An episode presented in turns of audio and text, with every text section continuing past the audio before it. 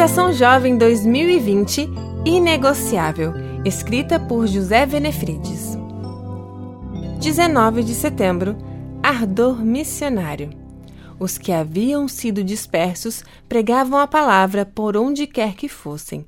Atos 8, 4. Jesus falou que há alegria no céu por um pecador que se arrepende.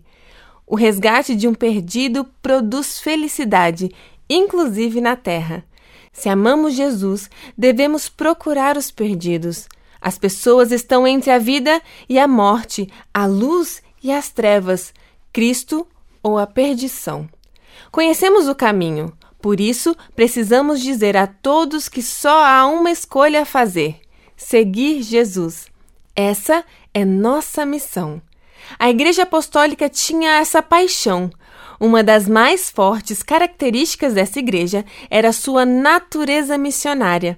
A distribuição de línguas em Atos 2 foi um milagre missionário. As línguas faladas eram as dos estrangeiros que estavam em Jerusalém. Jesus disse que a finalidade de o poder do Espírito descer sobre nós é nos transformar em testemunhas. Foi o que aconteceu no livro de Atos. Vemos os crentes orando e sendo cheios do Espírito, e assim sendo capacitados a pregar. Por todo o livro, o Espírito move a igreja no cumprimento da missão. O coração do Espírito Santo é missionário e a igreja dos primeiros tempos era marcada por esse mesmo ardor. Se ele for derramado sobre nós, então nos tornaremos missionários. Uma igreja viva tem compaixão pelos que estão perdidos. Quando Jesus comissionou a igreja a fazer discípulos, deu a ela a permissão de usar seu nome e sua autoridade. E isso é tudo o que precisamos para cumprir nossa missão. A única coisa que podemos fazer que terá um impacto na eternidade é levar homens e mulheres a Jesus. Por isso, quero desafiar você a pensar em três pessoas e concentrar interesse e esforço em favor delas. Tome alguns minutos para estar com elas ou realizar algum ato que as beneficie.